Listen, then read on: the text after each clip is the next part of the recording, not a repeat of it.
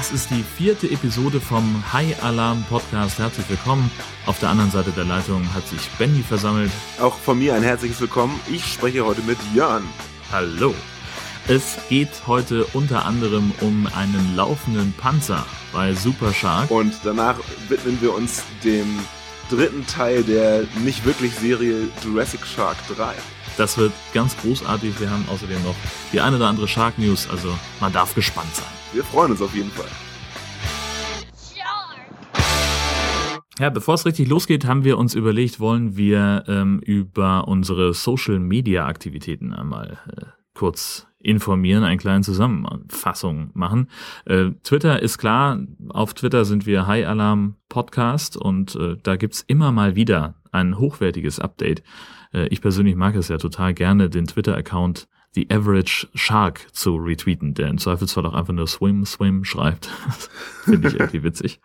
Hauptsache Inhalt. Was machen wir sonst, Benny? Wir haben aufgrund des Rückzugs von Jörn ja einen Ausfall der alten Facebook-Seite zu beklagen. Daher haben wir eine neue bauen müssen und das haben wir auch getan und viele von euch sind auch schon Fans auf der Seite. Nichtsdestotrotz müssen wir das einmal erwähnen, dass es sie gibt. Und zwar auf Facebook kann man entweder einfach nach High Alarm Podcast suchen, da sind wir tatsächlich die einzigen. Komisch. Oder man geht einfach auf facebook.com slash highalarmpodcast.de. Und zwar alles zusammengeschrieben. High Alarm Podcast war schon besetzt von der alten Seite, deswegen ist es jetzt highalarmpodcast.de.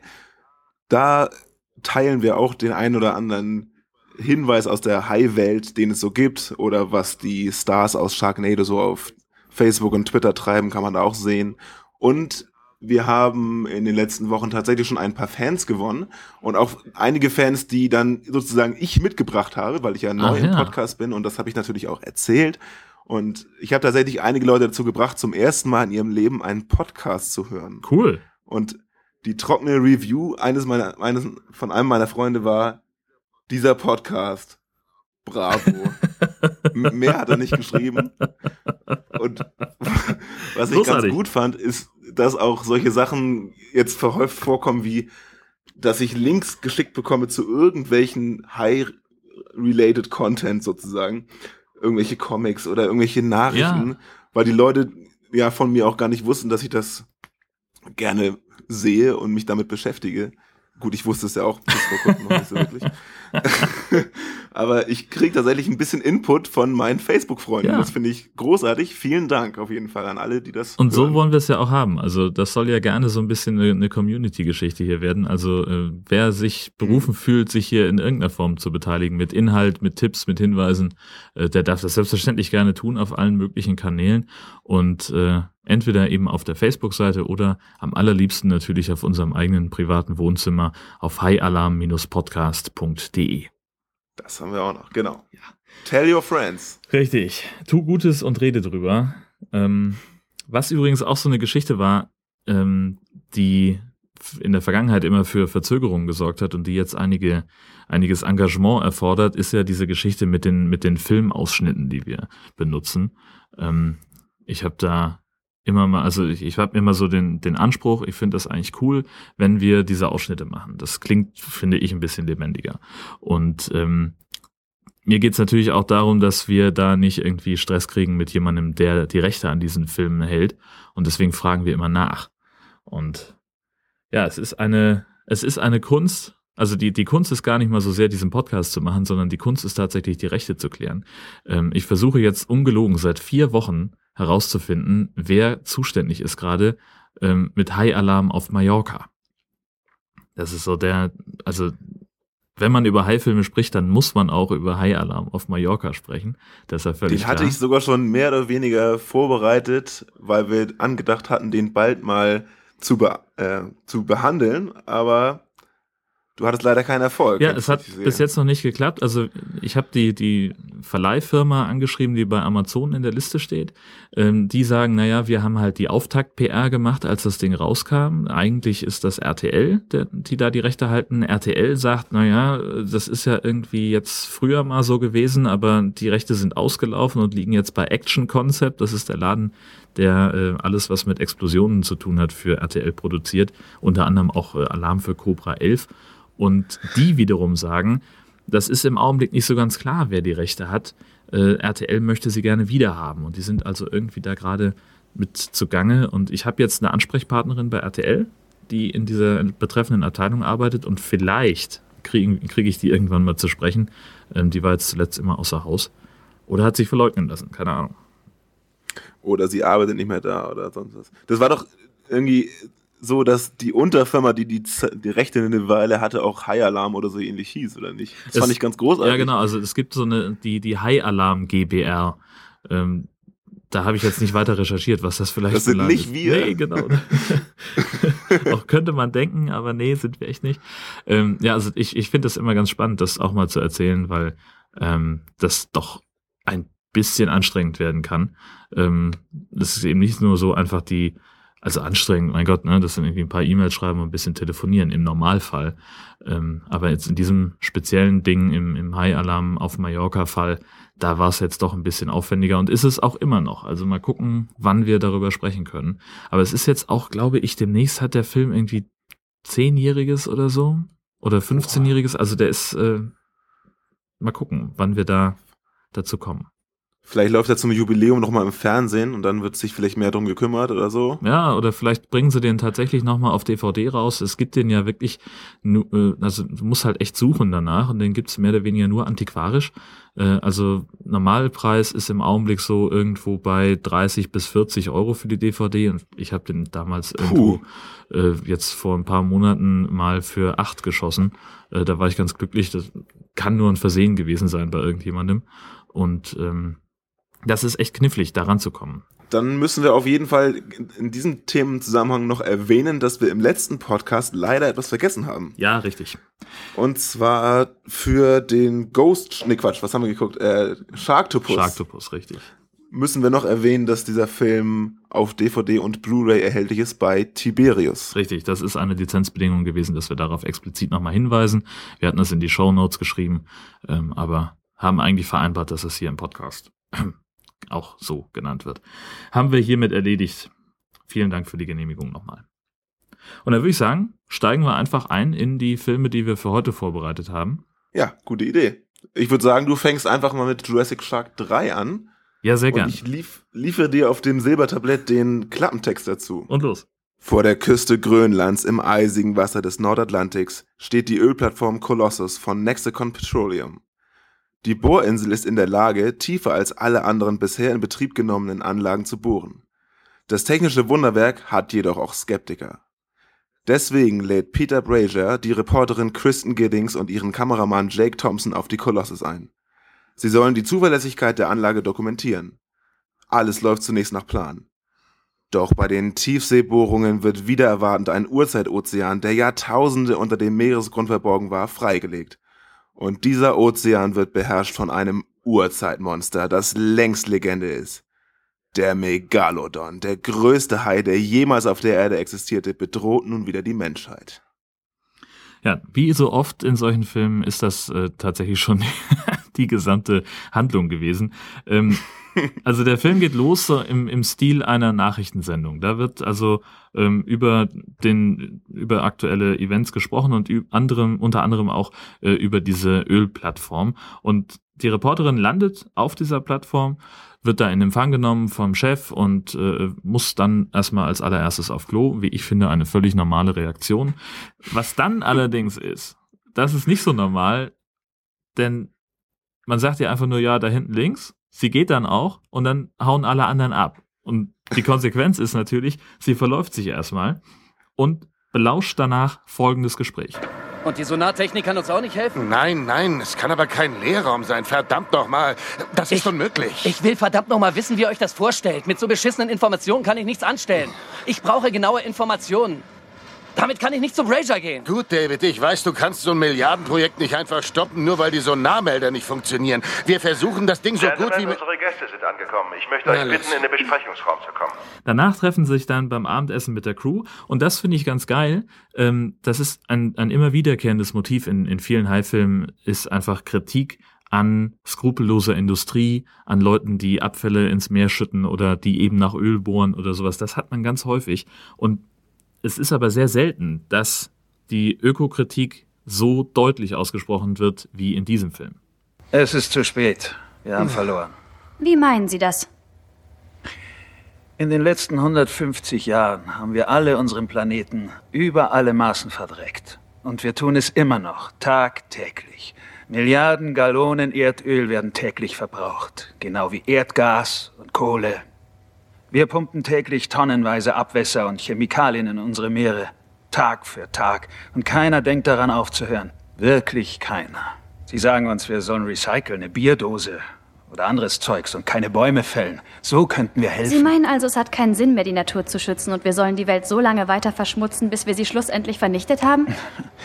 Es ist nicht wichtig, was ich sage oder Sie darüber denken. Ja, es wird ganz genauso sein. Und danach tauchen dann äh, Reporterin Kristen und ihr Kameramann Jake zum Meeresgrund. Sie kriegt erstmal einen klaustrophobischen Anfall in so einer Art, das ist so eine Art wie ein, wie ein Aufzug, in der sie runterfahren. Und ähm, mitten in diesem Anfall taucht völlig überraschend aus dem Nichts der Boss der Ölplattform auf, der vorher nicht, all, nicht mal in dieser winzigen Kabine zu sehen war. Ähm, und der betreibt dann erstmal Presseschelte und sagt erstmal, was, wie, wie scheiße die Medien eigentlich sind, wie kacke die mit ihm umgehen, was sie ihm alles anhängen wollen. Ähm, und dann ist das aber auch wieder vorbei und sie fangen mit der Bohrung an. Und während der, dieser Tauchfahrt ähm, knallen schon die Korken, als der Bohrer den besagten Urzeitozean unter dem Meeresboden anbohrt. Ein Tauchboot wird dabei in die Tiefe gesogen und es sieht erstmal alles sehr paradiesisch aus, was man von da unten sieht. So komische Urzeitfische, die ein bisschen bissig sind, aber ganz schnell wieder weg sind. Aber da unten lauert etwas Großes und es gibt Probleme. Peter, wie groß genau ist denn dieser Wal? Ich würde mal sagen, so 20 bis 30 Meter. Was könnte das sein? So tief? Ein Buckelwal? Dafür ist er zu schnell. Wie schnell? 25 bis 30 Knoten. Was hast du gesagt? Ich sagte locker 25 Knoten. Das ist unmöglich. Check die Instrumente bitte. Die sind in Ordnung. Wo ist das Problem? Das Problem ist, dass Wale nicht mehr als 5, 6 Knoten drauf haben. Wirklich ein schneller Fisch. Wo ist dieser Riese jetzt? Entfernung ungefähr 1000 Meter. Wenn es kein Wal ist, was ist es dann? Ja, ein Riesentintenfisch. Tot habe ich sie an Stränden Australiens gesehen. Sie sind beeindruckend. Lebend wollte ich ihnen nicht begegnen.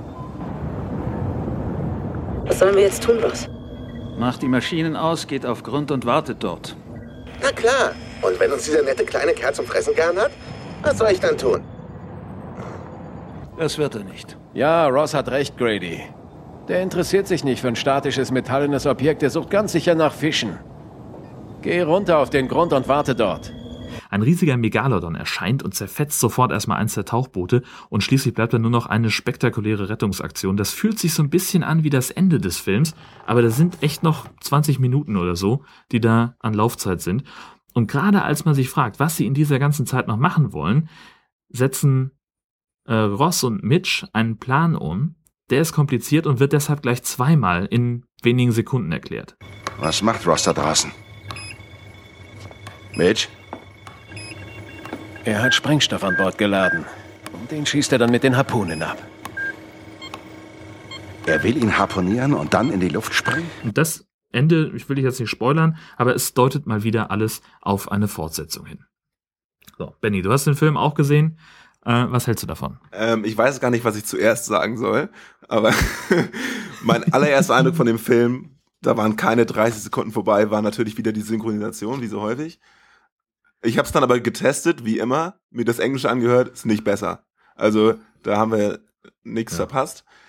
Was ich sehr interessant fand an dem Film, war die Tatsache, dass eine ganze Weile nichts passiert. Du hast es ja sonst in High-Filmen so, und das werden wir heute auch noch beispielhaft erleben. Am Anfang geht das recht schnell und es gibt ein High und über den Film, über das zerfetzt da alles Mögliche. Hier dauert das bestimmt eine Dreiviertelstunde, bis der überhaupt frei ist und überhaupt was passiert. Vorher wird nur darauf hingearbeitet. Und das fand ich ein sehr eigenartiges Motiv, weil Spannung, irgendwie Aufbau war nicht drin. Ja, das ist richtig. Der kommt sehr, sehr langsam in Fahrt, der Film. Also der, die nehmen sich ganz viel Zeit für einen Anlauf und erklären erstmal und warum sind sie auf dieser Plattform und was wird da eigentlich gemacht in einer Detailverliebtheit. Äh, meine Güte, also die mussten wir, glaube ich, ein bisschen strecken. Und dann, wenn das losgeht, dann ist es eigentlich schon wieder fast vorbei, weil richtig, richtig viel hat er auch nicht zu knabbern, weil der bewegt sich, glaube ich, nur in so einem Radius von zwei Kilometern. Also Genau. man sieht ja, das ist ja das Ding, auf dem Cover sieht man ja auch Bikini-Babes etc. Und auf der Rückseite von dieser DVD sind Bilder. Kein einziges kommt davon im Film vor. Ja, genau. Der Hai ist nur, und der ganze Film ist nur auf dieser Ölplattform. Das heißt, da ist auch nur eine begrenzte Menge an Menschen, die sterben können. Also Ölplattform und, das, ne? das Gewässer drumrum. Also da ist dann, aber da sind vor allem keine Bikini-Babes weit und breit. nee, gar nichts. Das ist kalt und das ist in der Nähe von Grönland. Ja, Da ist gar nichts. das stimmt. Nur, nur dieser Aufzug. Was ich sehr mochte, meine, meine Lieblingsszene an dem Film war diese U-Boot-Pilotin, ähm, die sich äh, auf die nächste Tauchfahrt, Rettungsaktion, weiß der Geier, vorbereitet hat durch Meditation. In einem Raum voller Kerzen. Auf einer Ölplattform. Ja, stimmt. Kerzen. Weißt du? Zigarette dazu, irgendjemand? Oder warum nicht gleich Feuerwerk? Da habe ich gar nicht drüber nachgedacht. Stimmt, aber das, diese Szene ist auch super seltsam, weil da wird auch kaum gesprochen. Man merkt, glaube ich, nur, dass äh, sie und dieser blonde Typ zusammen sind. Ja, genau, die führen auch irgendwas im Schilde und das ist alles irgendwie, ist aber sehr, sehr undurchsichtig, das Ganze. Ähm, weiß auch nicht. Ja, ich denke manchmal echt, dass sie da noch ein bisschen strecken wollten. Der blonde Typ ist eh so eine Sache, das habe ich mir auch notiert. Was du gerade sagtest mit der, mit der Kritik, das ist mir auch aufgefallen, mit dieser Kritik an Ölfirmen etc. Er sagt das ja ganz deutlich. Und was, was ich mich dann frage ist, findet er keinen anderen Job, weil er hasst das. Er hasst, was er, wofür er sozusagen arbeitet. Und er ist trotzdem U-Boot-Fahrer für die, für die Jungs da. Genau, er ist, er ist sein, sein eigener Ölboot. Gegenspieler im Prinzip. Total. Er ist derjenige, der das unfair möglich macht, weil er einer von den beiden Leuten ist, die diese U-Boote überhaupt da fahren können. Die übrigens schrecklich animiert sind. Also ich weiß nicht, 80% des Films sind animiert. Die komplette Ölplattform, alles, was man von außen sieht, ist animiert. Mhm. Und das sieht nicht besonders professionell aus. Also wirklich nicht. Ja. Finde ich. Also, du hast ja Teil 1 noch nicht gesehen aus der Reihe. Ja, ich muss leider gestehen, dass ich weder eins noch zwei bisher gesehen habe. Das Ja. ist, ähm, Also technisch ist, also die drei Filme haben ja nichts miteinander zu tun. Die wurden ja einfach nur auf eine ähm, nochmal neu veröffentlicht, um, um einfach Mhm. da irgendwie, weiß ich nicht, das nochmal neu zu versuchen, irgendwie da nochmal Geld rauszukriegen. Ähm, aber technisch ist das tatsächlich der beste Film aus der Reihe. Also einfach von, vom, vom Handwerk her und, und von der, von der Regiearbeit auch, ehrlich gesagt, ähm, das ist schon, boah, ja, also es geht noch drunter und zwar deutlich. Also das ist wirklich, das erschüttert mich wirklich. Und das, ich meine, ich muss ja eins und zwei noch sehen, allein für meine Wissensbasis. Oh, da habe ich fast ein bisschen Angst vor. Ich saß hier wirklich, ich weiß gar nicht, wann das war, Mittwochabend oder so, und ich dachte, mein Gott, was mache ich mit meinem Leben? ja, den Gedanken kann man kriegen, das stimmt. also ich will jetzt niemand davon abhalten, diesen Film zu gucken, weil ich glaube, man, wenn man ihn nicht gesehen hat, hat man irgendwie auch was verpasst. Auf jeden Fall. Also, der, also äh, unterhaltsam ist er ja. Ja, Trotz durchaus. allen Mängeln. Also das, das gilt ja aber für, für alle High-Filme, die nicht erst durch ihre Mängel unterhaltsam werden, sondern ja irgendwie dann in sich ein, eine Art Kunstform sind oder so ähnlich. Viel, vieles davon ist ja irgendwie auch teilweise, glaube ich, Absicht, dass es so ein bisschen komisch wirkt oder es ist zumindest vorher klar, dass es ein bisschen seltsam wird. Aber einige Szenen waren auch hier, wo ich glaube, dass es nicht mal Absicht war. Oder vielleicht hatten die kein Geld oder es gibt zum Beispiel eine Szene, die ist eine halbe Minute lang. Da sieht man in zwei unterschiedlichen Einstellungen zwei unterschiedliche Menschenpaare sich anschweigen. Also oben auf der Reling stehen irgendwie der Kameramann und noch einer, die gucken sich an, so, hm, ja. Und dann sehen sie unten den blonden Taucher und seine Perle, die kommt dazu, die gucken sich an, nicken einmal und dann geht sie wieder weg oder so ähnlich. Und da passiert nichts. Ja. Und die schweigen sich an. Und du sitzt hier, hä? Habe ich jetzt irgendwie den Ton aus Versehen ausgemacht? Weil einmal bewegen sich auch die Lippen, aber das war wohl nur so ein Hauch oder so. Ich habe keine Ahnung. Ja, das kann natürlich auch immer noch äh, so ein Synchronisationsproblem gewesen sein. Habe ich überprüft. Ach, war's ach nicht. war es nicht, okay. Weil ich dachte so, sagt die da was? Nee, gar nichts. Ja. Ja, also Synchro ist halt, also es gibt ja Leute, die sagen, man muss Filme immer in der Originalsprache sehen. Ähm, ich sehe das nicht so. Mir ist es ganz häufig zu anstrengend, gerade wenn Schauspieler irgendwie nuscheln oder einen fiesen Slang haben. Also Robert Downey Jr. zum Beispiel verstehe ich nicht. Oder den Typen, der Mhm. Leonard spielt bei Big Bang Theory. Ähm, Im Original kriege ich da einfach nicht mit, was der sagt. So, und deswegen gucke ich das gerne in der Synchronisation.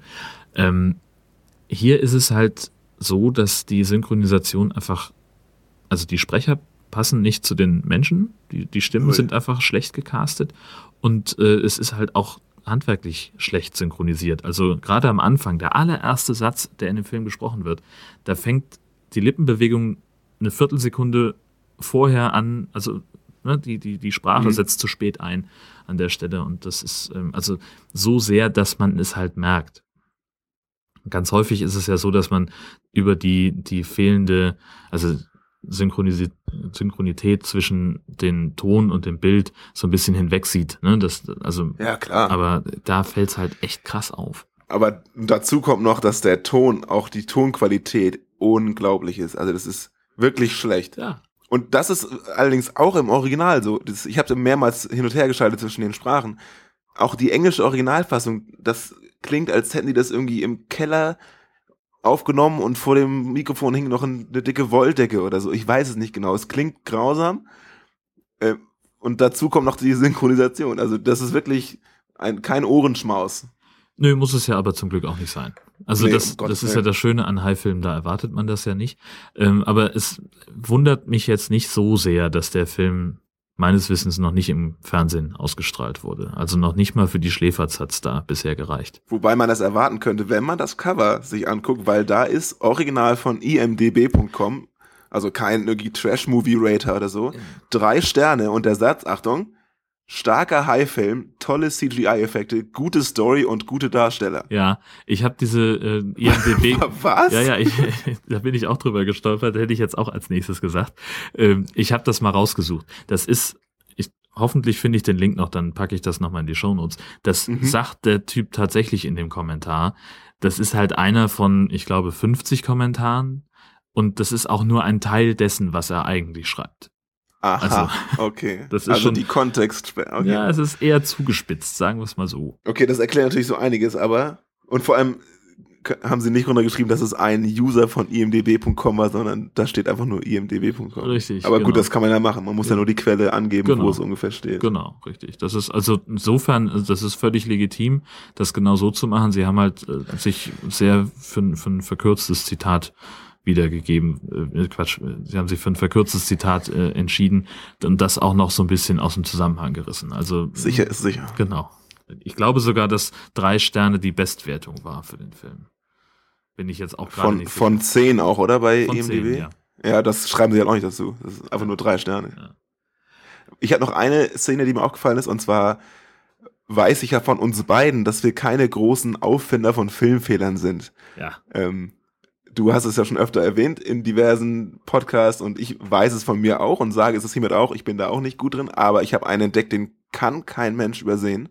Und zwar am Anfang, als die Reporterin und ihr Kameramann auf die Insel kommen und zu besagter Szene kommen, wo sie auf Klo gehen muss, mhm. da arbeitet der Chef der Insel unten mit so einem Mechaniker oder so. Und man sieht die beiden und man sieht richtig eine Sekunde lang, wie sie darauf warten, dass jemand Go sagt.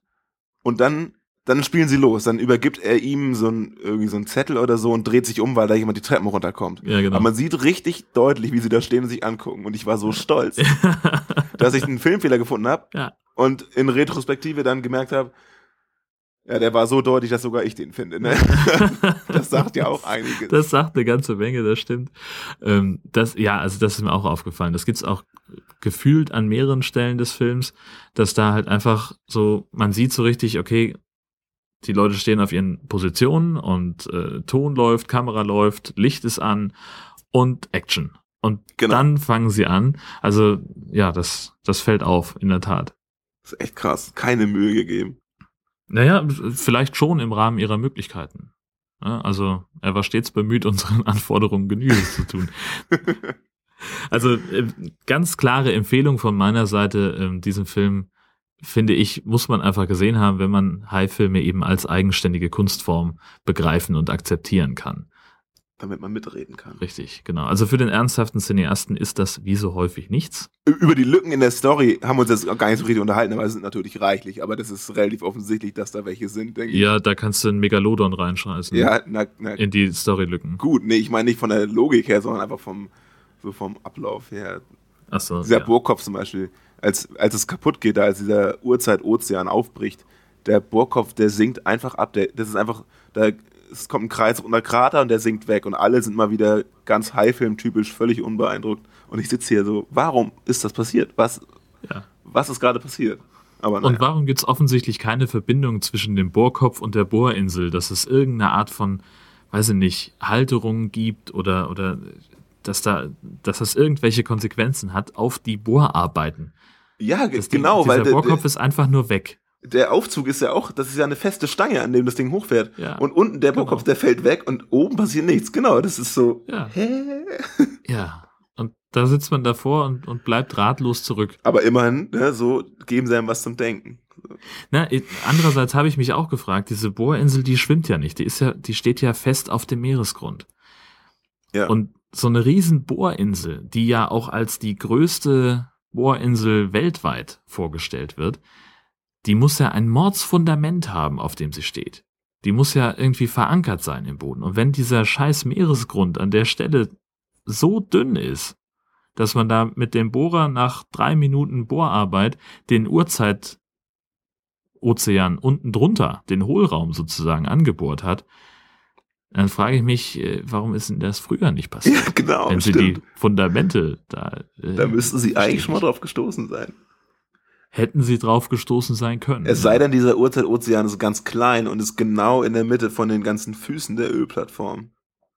Naja gut, das muss man fairerweise sagen. Sie fahren ja auch eine Zeit lang da durch so eine Art Tunnel, durch so eine Grotte, bis sie im eigentlichen Ozean dann ankommen, wo diese ganzen leuchtenden, schwebenden Viecher sind, die wirklich das Ganze auch paradiesisch aussehen lassen. Naja, also zumindest soll es paradiesisch sein. Gut animiert ist es Ja. auch nicht.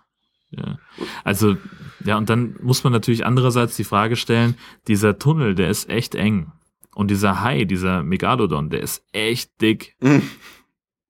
Wie zum Teufel hat der da durchgepasst? Keine Ahnung. Wieder, das ist eben auch so eine Sache, die ich an, an Haifilmen auch immer gerne feststelle, gerade wenn der Megalodon äh, mit im Boot ist, dann sind sich die Macher nicht immer ganz einig darüber, wie groß der jetzt eigentlich ist, wie die Abmessungen von dem Vieh wirklich sind. Wahrscheinlich animieren sie den Hai als letztes und dann muss er irgendwie in jeder Szene so halt irgendwie reinpassen. Ja, genau, richtig. Und dann sind wir ganz schnell irgendwie bei so einem, weiß ich nicht, Goldfischgröße, weil es halt gerade nicht anders geht, weil da keine Platz ist, kein, kein Platz mehr ist, ja. Man weiß es nicht. Gut, so viel vielleicht an der Stelle zu Jurassic Shark. Ja, ich habe auch nichts mehr. Ja, wir bleiben thematisch einfach äh, bei dem, äh, bei, bei Ölbohrungen, indem wir jetzt auf äh, Super Shark uns einschießen. Und ich fange mal mit dem Klappentext an. Genau. Durch einen Unfall bei einer Ölbohrung nahe der Küste kann sich ein gigantischer prähistorischer Riesenhai befreien und frisst sich hungrig durch die schwimmenden Badegäste des nahegelegenen Strandes. Die hübsche Marinebiologin Cat Carmichael reist sofort an den Tatort. Doch Ölmagnat Roger Wade stellt sich ihr in den Weg, um seine nicht ganz sauberen Geschäfte zu schützen. Der Hai ist mittlerweile mutiert und kann nun sogar auf Land sich fortbewegen. Mit der Hilfe des Disc-Jockeys Dynamite Stevens trotzt Cat dem zwielichtigen Wade und muss nun einen Weg finden, um das Monster zu besiegen. Das hat ja mal wieder den halben Film beschrieben. Nichtsdestotrotz werde ich noch eine Zusammenfassung geben. Das fängt mal wieder, wie wir es heute auch schon äh, gehört haben, auf einer Ölplattform an, ausgerechnet. Da finden Bohrungen statt, der Meeresboden springt auf, ein Megalodon entkommt, die Ölplattform geht unter. Mist. Und die Ölfirma versucht natürlich diesen Unfall schön zu reden in der Presse, aber Fakt ist, dass da ein Hai lang schwimmt und das dauert auch keine zwei Minuten, glaube ich, bis das tatsächlich losgeht. Dann kommt der Film so langsam ins Rollen und es werden immer zwei Geschichten parallel erzählt und zwar einmal die Belanglosigkeiten und einmal die Story, die zu diesem Unglück geführt hat. Es werden also erstmal ein paar Rettungsschwimmer vorgestellt, von denen man genau weiß, dass sie nachher wahrscheinlich sterben werden. Und dann wird sehr ausführlich ein Bikini-Babe gefilmt und es wird klar, dass sie irgendwelche Freunde hat, die unter Wasser sind und Fische suchen. Und da geht's schon los mit der Nascherei, da kommt nämlich der Hai und verschlingt die ersten Opfer. Anschließend werden die Hauptcharaktere für die Hauptstory vorgestellt. Skipper Chuck und Dr. Catherine Carmichael. Diese Dr. Catherine Carmichael ist von Vom OIB heißt es, glaube ich, ne? und das ist eine Umweltschutzbehörde und die ermittelt da halt. Sie möchte das Boot von Skipper Chuck ausleihen, um zur Ölplattform zu fahren. Und äh, sie kriegt ihn auch überzeugt, ihn, äh, sie dahin zu fahren. Und während der Fahrt äh, zieht sie auch ihre Klamotten aus, weil sie hat natürlich ein Bikini unter. Was wäre der Film ohne Bikinis? Ja, und das ist ja vor allem auch das, was völlig normal ist, was äh, jede Biologin äh, an ihrer Stelle machen würde. Ja, na sicher. Das ist, ja. macht sie auch noch im Hafen, also es geht relativ schnell. Und er guckt natürlich auch so, alles klar, die fahre ich da gerne hin. Während nun der Hai anfängt, am Surfstrand loszuwüten, fällt Dr. Carmichael bei der Unglücksstelle auf, dass im Sperrgebiet, das, also in diesem Gebiet, was um die Unglücksstelle gezogen wurde, dass da keine Spuren sind, kein Ölfilm, kein gar nichts. Und da stimmt sie durchaus misstrauisch. Daraufhin benimmt sie sich wie eine FBI-Agentin und spürt mit ihrer Spürnase überall rum und interviewt unter anderem auch einen Überlebenden. Ich war da draußen. Und es war keinerlei Öl im Wasser. Wissen Sie warum? Wir waren ja noch nicht auf Öl gestoßen. Nach Plan hätte das vor zwei Wochen passieren müssen. Aber wir sind auf harten Felsgrund gestoßen, den wir so noch nicht kannten. Wir konnten nicht durchbrechen. Es waren sehr viele ungewöhnliche Chemikalien im Wasser. Vergessen Sie es, darüber kann ich nicht mit Ihnen reden. Nicht? Und warum? Die Firma reißt mir den Kopf ab. Ich bin nicht nur ein Fischdoktor. Ich bin eine offizielle Ermittlungsbeamtin des OIB. Sie sagen mir, was von Tramer ins Wasser geschüttet wurde. Oder Ihr Kopf ist weg bevor Ihr Boss in Ihre Nähe kommt. Daraufhin folgt eine höchst dramatische U-Boot-Szene, wo der Megalodon ein Marine-U-Boot rammt und im Kampf letztendlich zerstört. Also es geht kaputt und explodiert. Wie das unter Wasser halt so passiert. Wenn der Hai stark genug gegenschwimmt, dann explodiert das U-Boot und ist auf jeden Fall weg. Im Folgenden wechseln sich wieder Ernsthaftigkeit und Belanglosigkeit ab. Nachdem man kurz sieht, wie die Behördenfrau den Chemieverbrechern auf der Spur ist, gibt es an der Strandbar einen Bikini-Contest. Und zwar einen, der sich gewaschen hat. Der geht bestimmt zehn Minuten oder irgendwie eine Viertelstunde. Also das ist sehr, sehr ausführlich. das wirkt so ein bisschen nach Füllmaterial. Und nachdem wir sehen, wie die Bösewichte eine Möglichkeit suchen, Dr. Carmichael aus dem Weg zu räumen, kommt danach direkt mit Abstand die beste Szene, wenn man auf diese Belanglosigkeiten in High-Filmen steht. Und ich fand die so großartig, dass sie meiner Meinung nach einen Audioausschnitt verdient hat, auch wenn er im Prinzip irrelevant ist. Da sind mich zwei Freundinnen, die sind Rettungsschwimmerinnen, die buhlen um einen Rettungsschwimmerkollegen, der sich quasi vor den Augen der einen für die andere entscheidet. Der nachfolgende Dialog an der Küste klingt so.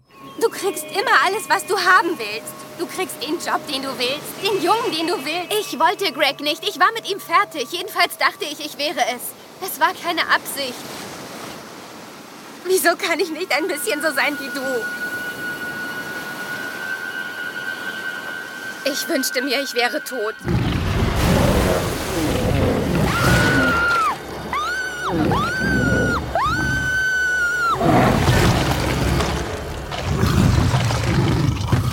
Danach hat sie genau, was sie wollte. Beide Wünsche erfüllt. Wunderbar.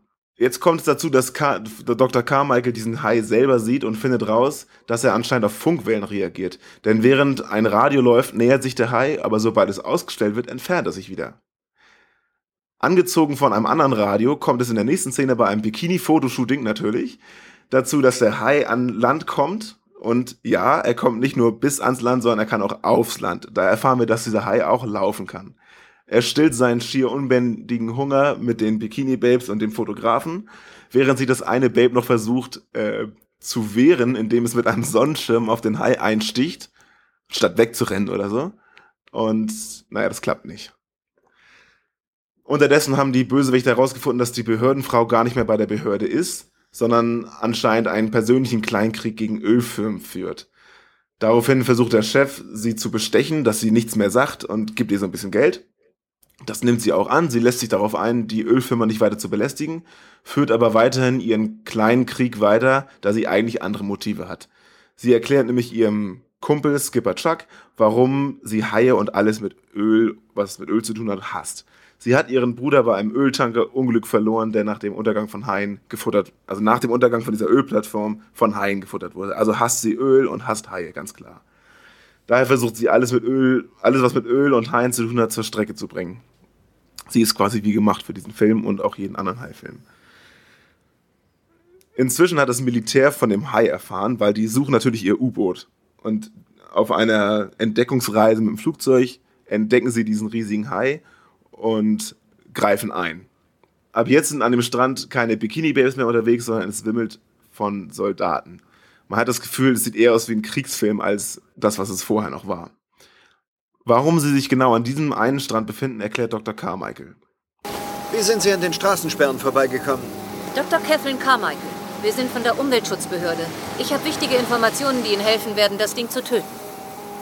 Okay, darf ich wissen, welche? Haben Sie den Hai gesichtet? Noch nicht. Er mag diesen Strand irgendwie, aber wir wissen nicht wieso. Ich sag's Ihnen. Da. Da oben. Der Sendemast. Der lockt ihn an. Der Sendemast. Er liebt ihn oder er hasst ihn, ich weiß nicht was. Aber er reagiert auf die Funkwellen. Das ist verrückt. Wir haben die Station kurzfristig konfisziert wegen des Notfallsendesystems. Der Sender ist erst vor fünf Minuten wieder auf Sendung gegangen. Das ist für ihn der Gong zum Essen fassen.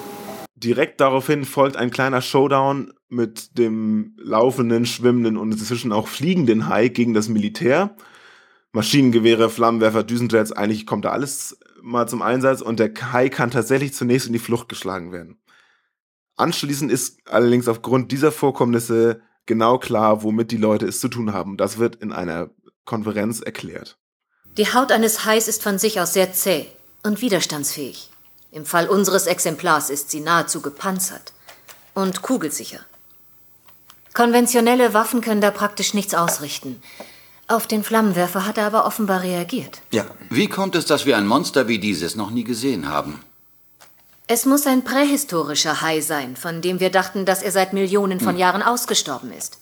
Vielleicht eine Variante des Megalodon. Ich würde vermuten, er war in so etwas wie einem Winterschlaf oder so. In einem was? Einem Winterschlaf? In gewisser Weise.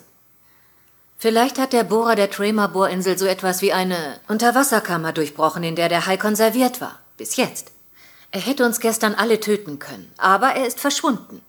Ich habe Grund zur Annahme, dass es an den Funkwellen liegt. Sie glauben wirklich, dass sein Verhalten etwas mit Funkwellen zu tun hat? Ich bin mir sicher, dass der Hai auf Funkwellen reagiert.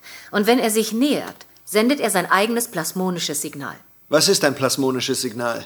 Das ist ein Funksignal, das einige Fischarten zur Kommunikation benutzen. In diesem Fall sendet unser Hai ein Signal aus, das andere Funksignale stört. Das heißt, das normale Radio spielt verrückt, okay?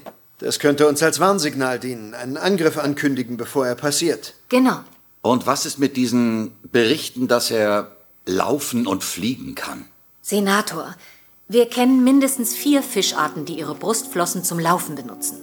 Und es gibt mehrere Untergruppen fliegender Fische. Was wir hier sehen, ist evolutionäre Anpassung. Aber in völlig anderem Umfang. Projektile prallen an ihm ab? Er spaziert auf seinen Flossen herum und kann auch noch fliegen? Wirklich? Ein Superhai. Ich glaube, wir haben da etwas, das unseren Superhai ganz schnell alt aussehen lässt. Und was? Das unterliegt strengster Geheimhaltung. Aber Sie können es morgen alle am Strand sehen. Mit der angesprochenen Geheimwaffe, was sich als ein laufender Panzer herausstellt, und etwas C4 bewaffnet, geht es dann zurück an den Strand zum tatsächlichen Showdown. Wie der dann ausgeht, wird natürlich an dieser Stelle nicht verraten. Ja, Jörn, was sagst du zu dem Film? Das Ding ist wirklich großartig. Also den Film mag ich so unwahrscheinlich, weil er hat einfach alles. Er hat diese, ähm, ja, also einerseits diese, diese äh, Baywatch-Teenie-Serien-Momente, wenn es halt um diese beiden Rettungsschwimmerinnen geht und um den, diesen ganzen Kram rund um den Bikini-Contest und andererseits halt auch wieder Öko-Anklage, klar, äh, haben wir auch hier mit drin. Äh, witzig übrigens, dass es zweimal um eine Ölplattform geht heute. Ja, das war das Podcast. erste, was mir aufgefallen ist. Genau. war, war reiner Zufall. Ähm, und, und äh, also auch diese, diese Konferenz, äh, die da stattfindet, von der du gerade gesprochen hast, da erklären sie ja nun wirklich nochmal den kompletten Film. Also wenn du es, was weiß ich, später eingeschaltet hast oder bist kurz eingeschlafen zwischendurch, dann kannst du da nochmal sauber einsteigen Genau. und kommst nochmal genau pünktlich zur finalen Super-Action mit in den Film rein. Also das finde ich einfach stark. Ähm, auch dieses Fotoshooting am Strand, äh, wo der Hai die beiden Gewinnerinnen des äh, Bikini-Contests dann äh, verknuspert. Ähm, also das ist halt einfach, also das ist, das ist so trash, das ist so, ach, fantastisch. Also, Wie aus dem Lehrbuch. es, ja, man kann es genauso, genauso und nicht anders muss man es sagen. Das ist wirklich ganz, ganz große Kunst, äh, denn das muss man so in der Form erstmal hinbekommen. Es sind wirklich ohne Ende Bikinis da am, da am kalifornischen Strand, wie man es erwartet. Und teilweise wirklich auch sehr ausführliche Ganzkörperfilmung. Ich glaube, das erste Hai-Opfer, die liegt auf diesem Boot und die filmen sie ganz langsam, weil die hat nur wirklich auch einen echt schönen Körper. Und die filmen sie so komplett ausführlich nach dem Motto, das kann ich. Und da muss ich auch ganz direkt mal einsteigen. Ich liebe ja diese Verpackung, das hat man, glaube ich, inzwischen mitbekommen. Auf der DVD-Rückseite ist so ein großer Blutfleck, in dem folgendes drinsteht. Achtung. Ja.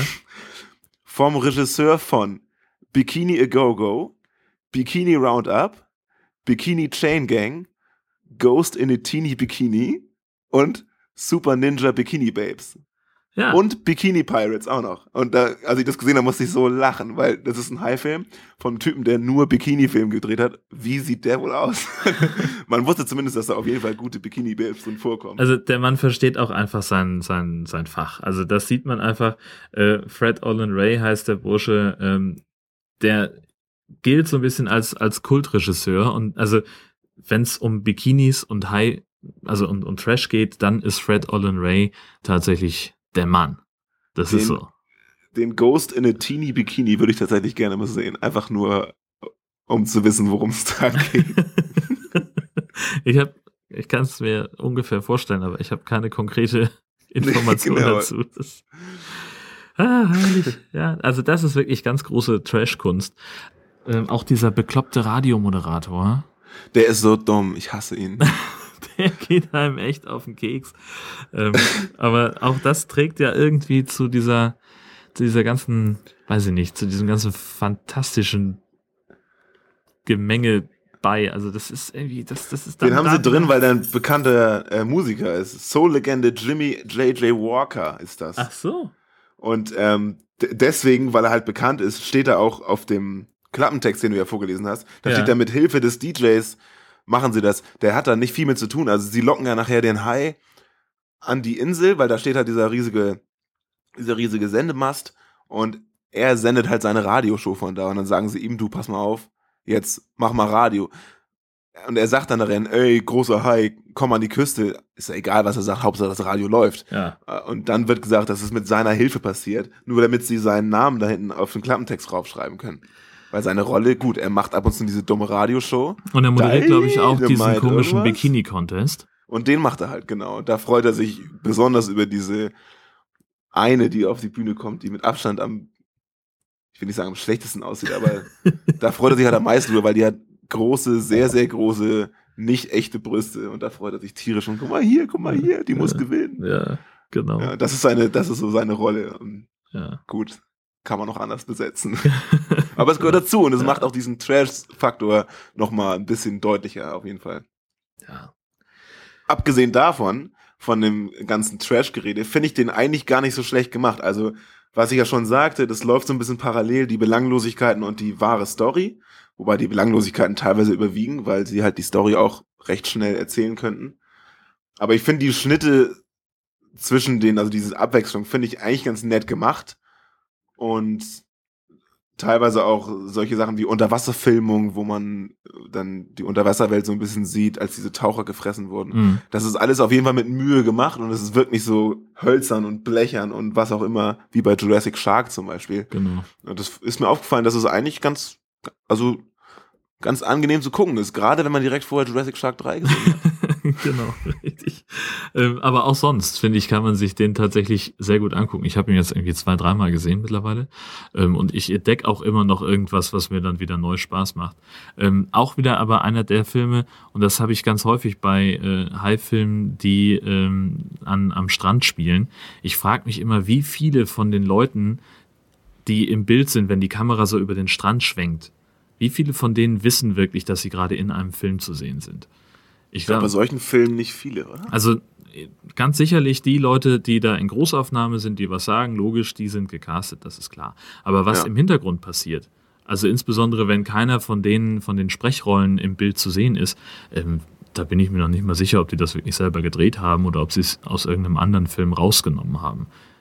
Also so ein, so ein Strandfilmarchiv. Ja, also zum Beispiel ähm, hier, na, wie heißt er denn? Der, der weiße Hai in Venedig. Das Meer ist nicht genug. Auch so ein Film, den wir noch auf der Liste haben. Ähm, da sind halt alle Hai-Szenen stammen aus einer D Dokumentation über weiße Haie äh, vom Discovery Channel. Und das merkt man auch, oder? Das merkt man absolut. Da ist das Licht ganz anders. Äh, da, die, die, also du merkst auch eine gefühlt merkst du so, so einen qualitativen Unterschied im Bild. Also die, die Kamera vom Discovery Channel ist offenbar hoch, höher auflösend als die, ähm, die für den Film benutzt wurde. Überraschend. Ja. Und ich versteige mich einfach auch mal in, da hinein äh, zu sagen, wenn man ganz genau hinguckt, dann merkt man eben diesen qualitativen Unterschied eben auch bei Super Shark, wenn sie einmal über den Strand schwenken und da so viele Leute zu sehen sind, die am Strand halt das machen, was man am Strand macht, ähm, hinschneiden dann zu den in Anführungszeichen Protagonisten des Films, wo also irgendwie äh, jemand seinen, seinen Text aufsagt, ähm, das fällt durch, durchaus auf, finde ich. Da frage ich mich dann auch, ob die Leute, also die wissen es natürlich nicht, aber könnten die eigentlich dagegen klagen, wenn sie das jetzt sehen und sagen, öh, das bin ich im Urlaub 2004? Na, wenn es tatsächlich so ist, dass sie einfach einmal über den Strand äh, schwenken, dann denke ich, also nach deutschem Recht könnten sie es, glaube ich. Ähm, hm. da, das ist ja das Recht am eigenen Bild. Ähm, ich weiß nicht, wie das in den Staaten aussieht. Ähm, Na, da kann man doch alles anklagen eigentlich. Ja. ja, aber solche Sachen meistens nicht. Also ich wurde unrechtmäßig in einem Film gezeigt. Weiß nicht, ob du dann vielleicht nachträglich noch Honorar bekommst oder ob das wegen Nichtigkeit eingestellt wird, weil du nur zwei Sekunden im Bild bist und irgendwo hinten links äh, noch nicht mal in der Bildmitte zu sehen bist. Keine Ahnung. Ja, wen sollte es auch stören? Ich frage mich, wen sollte das wirklich äh, dazu bringen zu klagen? Also Kennst du, ey, geil, guck mal, ich wusste gar nicht, dass ich bei Super Shark mitspiele. Wie cool ja, ist das denn? Ich würde mich mega freuen. Ja, na klar, du wärst sofort der Held. Aber zurück zum äh, Inhalt des Films. Ja. Ähm, die, die, er spricht da ja von dieser, von dieser Geheimwaffe und wir haben ja schon gesagt, dass das ein laufender Panzer ist. Ich habe mich gefragt, als ich das Ding gesehen habe, warum muss dieser Panzer laufen können? Das reicht doch, wenn er, wenn er, wenn er fährt. Bis ich gesehen habe, dass der Kung Fu kann. Und ja. da habe ich mich so derbe gefreut, weil ich habe mich wirklich gedacht, ist das jetzt einfach nur irgendwie so ein Show-Effekt oder keine Ahnung. Dann kommt der Hai aus, aufs Land gewatschelt und der Panzer tritt ihm voll ins Gesicht. Ja. Und ich habe hier gesessen und musste pausieren, weil ich mich so gefreut habe. Total geil. Und das ja. ist natürlich auch super trashig, ne? Ja, also allein dieses Ding, ich meine, der Film fängt ja schon genau mit dieser Einstellung an der laufende Panzer Richtig. am Strand. Ja. Äh, und dann kriegst du ja sozusagen die Rückblende. Ähm, also der Einstieg ist einfach schon mal Gold wert. Total. So, die, diese, dieses Ding ist einfach, also es ist natürlich völlig abwegig, äh, dass irgendjemand einen laufenden Panzer baut ähm, und, und damit dann auch noch durchs bergige Afghanistan hühnert, um, um irgendwelche Taliban zu bekämpfen. Ich glaube, das haben sie auch im Nachhinein irgendwie reingeschrieben. Ja. Ähm, das ist, glaube ich, nicht echt. Vor allem, wo kriegt er den so schnell her? Wenn, das hat ja nicht lange gedauert, bis die da gesehen haben, dass ihr U-Boot weg ist und dass es an einem Hai liegt und dann ist plötzlich das ganze Militär da und er sagt, ich habe eine Idee, Leute. Und dann genau. wirklich, weiß ich, gefühlt einen halben Nachmittag später hat er so einen fetten laufenden Panzer, den es wahrscheinlich genau einmal gibt. Also, ja, das klingt ja irgendwie danach. Also das ist ja die, Jungs, wir brauchen ihn jetzt am Strand. Genau, das ist die Top-Geheimwaffe, die wir hier zur Verfügung haben und da mischen wir das Ding jetzt mit auf. Äh, ja, also mach ja sein. Aber das, ja. Finde ich total geil. Also, der Film ist wirklich, weiß nicht, der ist einfach gut gemacht. Ich kann da gar nicht, gar nicht mal so viele schlechte Worte drüber verlieren. Nö. Also, das, das ist tatsächlich einer der, der Filme, äh, wo ich auch den Eindruck habe im Nachhinein, dass sie da vielleicht einfach Mordspaß dran hatten, einfach einen trashigen B-Movie zu drehen. Hundertprozentig. Also, also ich, das ist zumindest meine romantische Vorstellung davon, dass die Leute wirklich Spaß daran haben, an dieser Arbeit. Ich denke, ich denke, das macht grundsätzlich Spaß, solche Filme zu sehen, aber wahrscheinlich bei dem noch ganz besonders. Ja, hoffentlich. Also, ja, also sonst. Einige Darstellungen sind ja sogar echt überzeugend. Also da sind ja auch teilweise gar nicht so schlechte Schauspieler dabei. Findest Find du? Also, naja, also der, der Chef von der Ölplattform da, ich finde, der macht einen eigentlich relativ überzeugenden Eindruck. Den also, sieht man aber auch noch in, in mehreren anderen High-Filmen. John Schneider. Mhm. Ich komme jetzt natürlich mal wieder gerade nicht darauf, äh, wo noch, aber der hat eine unglaubliche Filmografie, der Typ. Also, das ist halt, der war mal richtig doll erfolgreich. Äh, in irgendwelchen Familienfilmen und, und Serien hat er, hat er viel gemacht. Ja, siehst du, daher kennt man ihn spätestens. Ähm, und ich, gefühlt ist er halt dann so ein bisschen auf den absteigenden Ast geraten und hat dann mal wieder einen Job angenommen und das waren dann halt diese Trash-Filme. Oder er ist ein Liebhaber. Möglicherweise. Also, ich, ich, das wäre natürlich eine Sensation, klar. Also so ein bisschen wie, na, halt so Leute, die jetzt bei Sharknado mitspielen, weil das halt gerade hip ist. Ja, das war ja früher, ne? Also das war ja lange vor dem, vor dem Hype ähm, um, um Sharknado. Ich weiß jetzt gar nicht, wann Ach so, ja, stimmt. Super Shark rausgekommen ist. Wird aber nicht so alt. Ja, das stimmt. Also 2000 auf jeden Fall noch. Ja. 2000er. Super Shark so. steht hier von 2011. Na, ah, okay. Ja, auf der, das Copyright ist auch 2012. Hast du noch irgendwas für Super Shark, was dir noch Nee, fällt mir ist? jetzt so spontan nix ein. Mir auch nicht. Also ich habe auch nichts mehr stehen. Dann bleibt nur noch der Hinweis, auch dieser Film ist auf Blu-ray und DVD erhältlich bei Tiberius und wir haben den natürlich auch in den Show Notes nochmal verlinkt, äh, wenn ihr den über unseren Link auf der Seite highalarm-podcast.de bestellt, dann kriegen wir von Amazon eine kleine Provision dafür, äh, dass ihr, dass wir diesen Verkauf vermittelt haben. Es kostet für euch aber nichts extra. Und wir können ihn auf jeden Fall empfehlen. Unbedingt. Ich meine, der läuft natürlich auch relativ häufig im Fernsehen. Ähm, jetzt vor kurzem erst wieder, am 4. April war dieser große Schläferztag auf, äh, auf Tele 5 und äh, da war er auch mit dabei.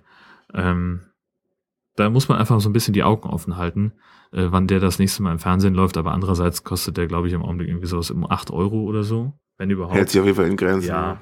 Kann man sich mal gönnen.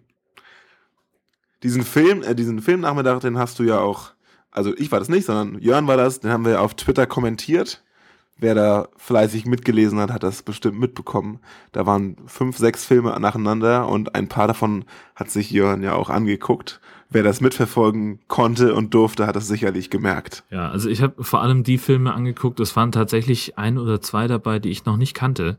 Zum Beispiel Mega Shark vs. Mecha Shark mit dem Typen, der T-Alk gespielt hat bei Stargate. Ah, ja. oh was, echt? Ja, Geil. Ja, der ist wirklich großartig. Also wir müssen auf jeden Fall eine, eine Doppelfolge Megashark machen. Das ist, äh, also das geht ganz groß nach vorne. Ich habe übrigens gerade mal äh, nebenbei so ein bisschen nachgeguckt. Bei Amazon äh, steht Super Shark gerade bei 4,97 Euro. Also das kann man, kann man ja auch gut mal verschenken. Ja. Aber erst kaufen, selber gucken und sich dann dazu entsch entschließen, genau. den zu verschenken. Oder am besten gleich zwei bestellen. Warum auch nicht? So, ja, genau. Bitte. Es sind auch nur noch neun Stück auf Lager. Hallöchen. Also ja, schnell das sein. reicht ja dicke für noch ein paar Jahre. Genau. Gut. Ich würde sagen, wir können an diesem Punkt wunderbar in die Shark News einsteigen. Auf das jeden ist ja Fall. so ein etwas fließender Übergang. Ähm, und zwar hat sich, seit wir die Folge 3 veröffentlicht haben, sehr schnell danach schon ganz viel um Sharknado getan äh, in den Medien. Und zwar haben wir da einige Bestätigungen von Schauspielern bekommen, aber auch Informationen zum Film selber. Was hast du denn da für uns? Also äh, wir wussten ja schon, dass, also das haben wir noch so nachträglich eingefügt in die Show Notes von der äh, Episode 3. Äh, David Hasselhoff wird da mitspielen. Er spielt den Vater von Finn ähm, mhm. in, in Teil 3 und Jetzt sind wir einfach mal gespannt, wie das alles so wird. Ähm, denn die positivste Nachricht daran ist eigentlich, dass äh, David Hasselhoff in einem Interview davon gesprochen hat, das wird der schlechteste Film, den ihr je gesehen habt. Ähm, oh. Er lehnt sich da ein bisschen weit aus dem Fenster, das hat aber in dem Zusammenhang auch sofort Teil 4 bestätigt. Also es ist jetzt offiziell, es wird einen Sharknado Teil 4 geben. Genau, das waren so, das waren so tatsächlich sogar zwei Nachrichten. Das eine war, Hasselhoff spielt mit und daraufhin wurde er nochmal interviewt und meinte, es gibt übrigens einen Sharknado 4 und natürlich spiele ich da auch mit. Ist genau, klar. richtig. Also wie, es warten schon zwei Leckerbissen auf uns. Ja, großartig. Und äh, mittlerweile ist dann eben auch klar, der Untertitel für Sharknado 3 wird Oh Hell No heißen. und am 22. Juli äh, ist die Premiere in den USA für Sharknado 3. Und wir hoffen ganz doll, dass das mit der Übersetzung und so weiter recht schnell geht, damit wir ihn auch schnell behandeln können. Das Auf wäre dann, Fall. wenn wir es hinkriegen, könnten wir ihn ja fast sogar schon mehr oder weniger zu Premiere, wenn es da noch gar nicht auf DVD ist und so behandeln. Ja. Das wäre natürlich, das wäre natürlich ein Hammer. Das wäre ein echter Hammer, das stimmt. High Alarm Podcast up to date. Genau, richtig. Mal müssen wir mal sehen das wird auf jeden Fall, also witzigerweise, die Produktionsfirma von, von den Sharknado-Filmen ist auch so unglaublich äh, kooperativ, was das angeht. Die, also da reicht wirklich eine kurze Mail, so hey, wir haben da das und das vor, geht das klar? Und kommt innerhalb von ein, zwei Stunden in der Regel, kommt da was zurück. Ähm, und das ist eigentlich bisher immer positiv gewesen, finde ich super. Finde ich, also auch an dieser Stelle da, vielen Dank dafür. Von denen haben wir ja auch die Titelmelodie. Genau. Netterweise. Und das ist ja allein schon wirklich super. Also die sind wirklich total kooperativ. Ja. Super nett. Ja, ähm, Stichwort Sharknado bleiben wir gleich äh, im Thema, denn ähm, es wird ein Wiedergeben, äh, Wiedersehen geben mit Jason Simmons. Den kennen wir noch aus Sharknado Teil 1. Der spielt da den Bass, den Freund von Finn, der dann doch kurz vor Schluss noch das Zeitliche segnet. Und äh, der wird wiederkommen in Three-Headed Shark Attack. Juhu. Was gibt's, also das alleine ist ja schon cool, aber äh, lass uns mal ganz kurz darüber reden. Three-Headed Shark Attack. Hast du den Two-Headed Shark Attack inzwischen gesehen? Ah, ich muss leider.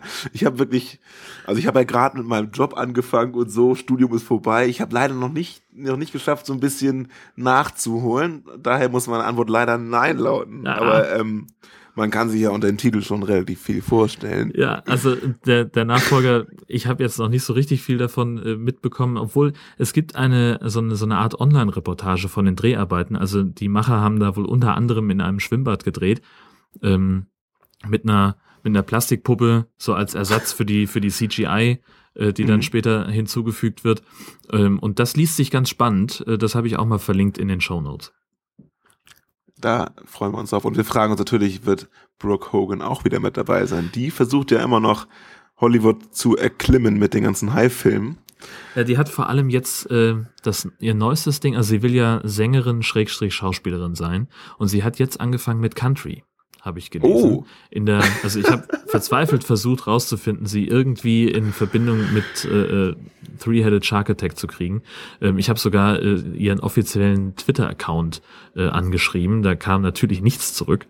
Ähm, Aber andererseits glaube ich auch, wenn du 200.000 Follower hast, dann äh, wirst du so erschlagen mit irgendwelchen äh, Anfragen und hier und da und, und sonst welchen Benachrichtigungen. Ja, die stellen das, glaube ich, alle aus. Also ich würde es ausstellen. Wenn nicht, wenn du eine Million Follower hast und irgendwie eine Berühmtheit bist, dann Ja. kann man das auch sicherlich ausstellen, dass das überhaupt. Mit, mit Sicherheit, genau. Ja. also äh, da müssen wir uns tatsächlich überraschen lassen. Also sicher ist, dass Carmen Electra dieses Mal nicht wieder dabei sein wird, denn die wurde ja am Ende von Two-Headed Shark Attack dann auch noch verspeist. Es sei denn, sie hat es überlebt, wie bei Sharknado 1. Das gab's ja auch. Aber das wäre eine komische Wendung. Ja, das stimmt. Sie ist bestimmt ganz froh, dass, es, dass sie nicht mehr mitspielen muss. Genau. Ansonsten haben wir noch äh, ein paar Szenenbilder gefunden von einem anderen Film. Nämlich? Ja, und zwar von Megashark vs. Colossus. Ja, das ist eigentlich im Wesentlichen das, was uns für diese Folge so untergekommen ist. Zwei absolute Klassiker des High-Films, Absolut. von denen wir nochmal erwähnen möchten, dass sie sich auf jeden Fall jeder anschauen sollte. Also, und wie gesagt, wenn man mit Jurassic Shark 3 anfängt und sich danach Super Shark anguckt, dann ist der Super Shark sogar noch viel besser, als er sowieso schon ist. Ja, das kann man nicht anders sagen. Ansonsten würde ich sagen, war's das für heute. Und wir hören uns dann in Ungefähr vier, vier Wochen, Wochen. wieder. Bisher sind wir ja ganz gut Genau. gelaufen und wir hoffen, das bleibt so. Genau, Also, ich klopfe auf Holz und sage vielen Dank fürs Zuhören, schwimmt nicht so weit raus. Bis bald.